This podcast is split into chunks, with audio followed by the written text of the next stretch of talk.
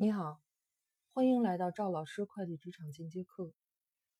我们初学财务的人员呢，对财务性报表、财务报表这三张表——资产负债表、利润表、现金流量表，在看的时候都会一头雾水啊，就时间长了都会蒙圈。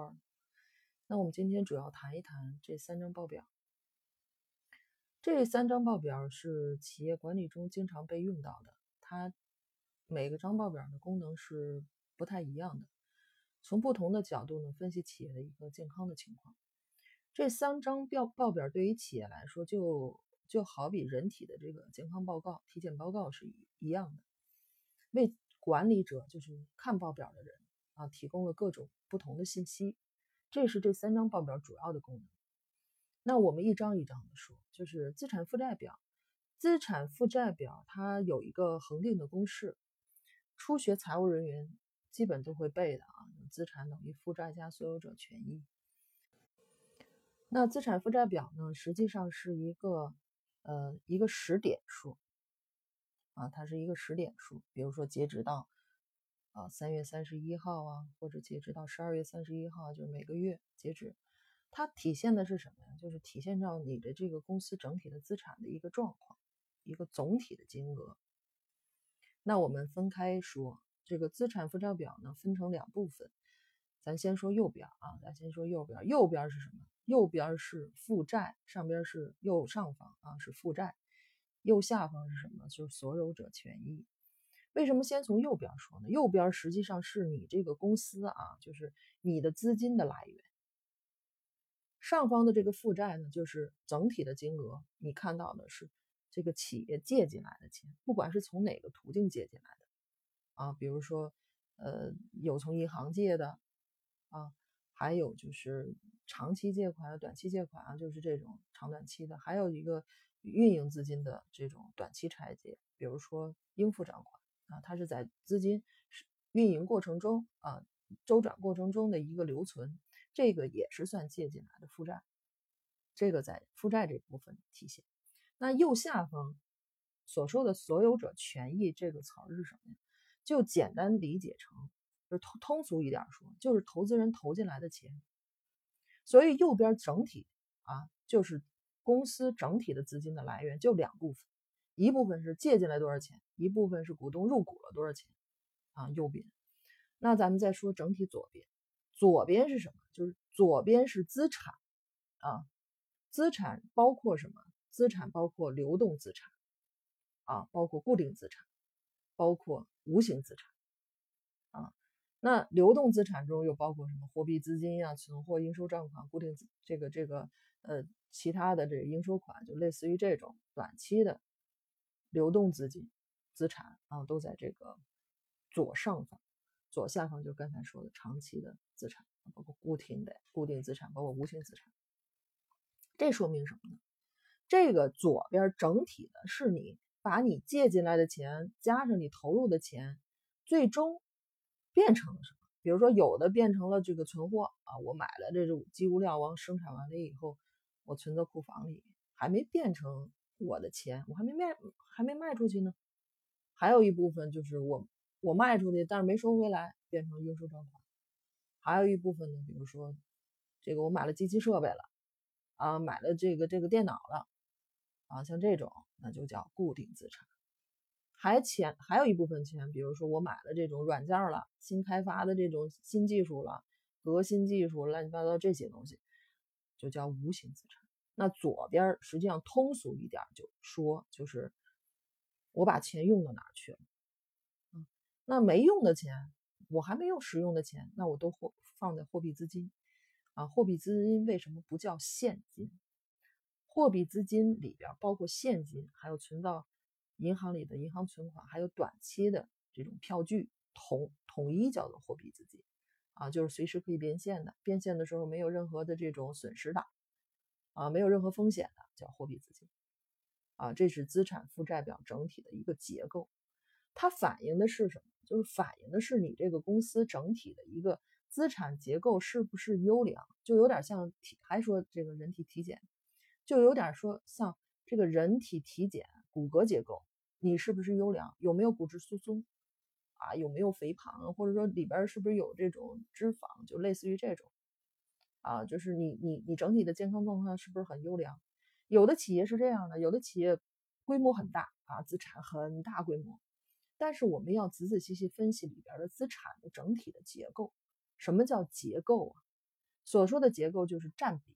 比如说，我们可以这么分析：我们先分析右边的这个整体，比如说这个公司整体的资产，咱们金额小一点啊，一千万，整体资产一千万啊，但是呢，有九百万，说说的是右边啊，报表右边，九百万是负债，一百万是所有者权益啊。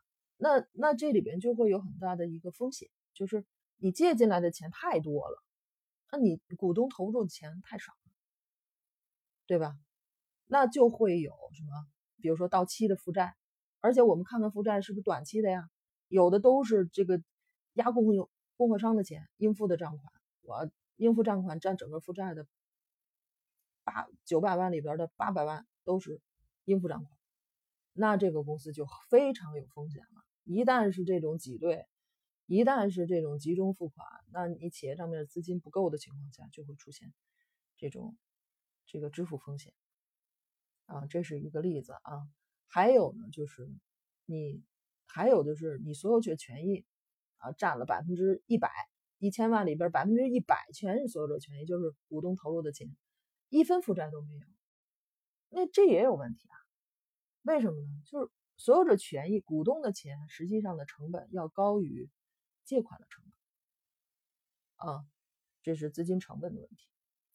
那你在这种情况下，那我们股东就不乐意了，说你能不能就是降低一点公司运营的成本呢？你借点钱，我们加一些这个投入，啊，就是一半一半，一半借一半我们投入，一千万变成百分之五十是借的，百分之五十是投的。这样好不好？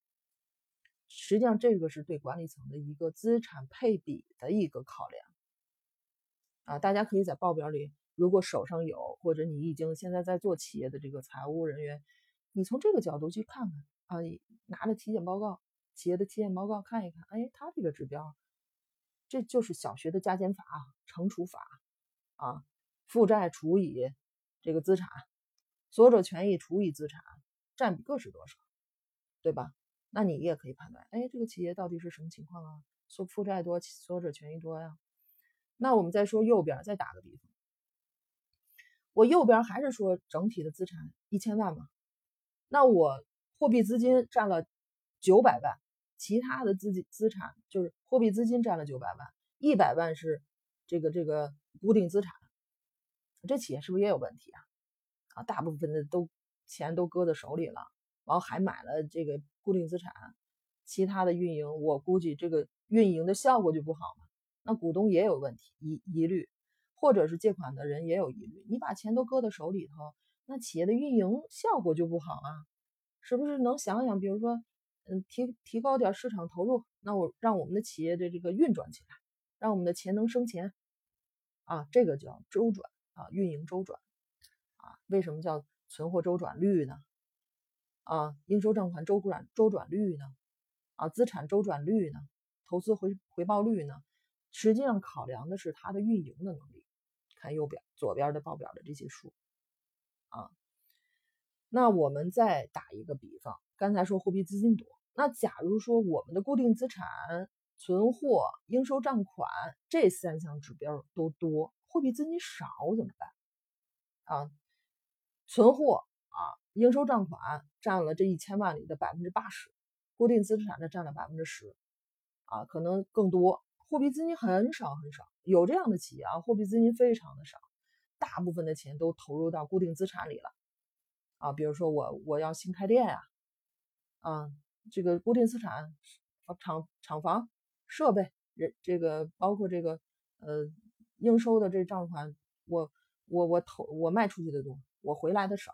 我给人家的这个账期长，我先先出货，看似周转很好，但是实际上一分析之后呢，不质量不好啊，这是两种不同的角度啊。拿到报表我们也可以再自己看一下啊。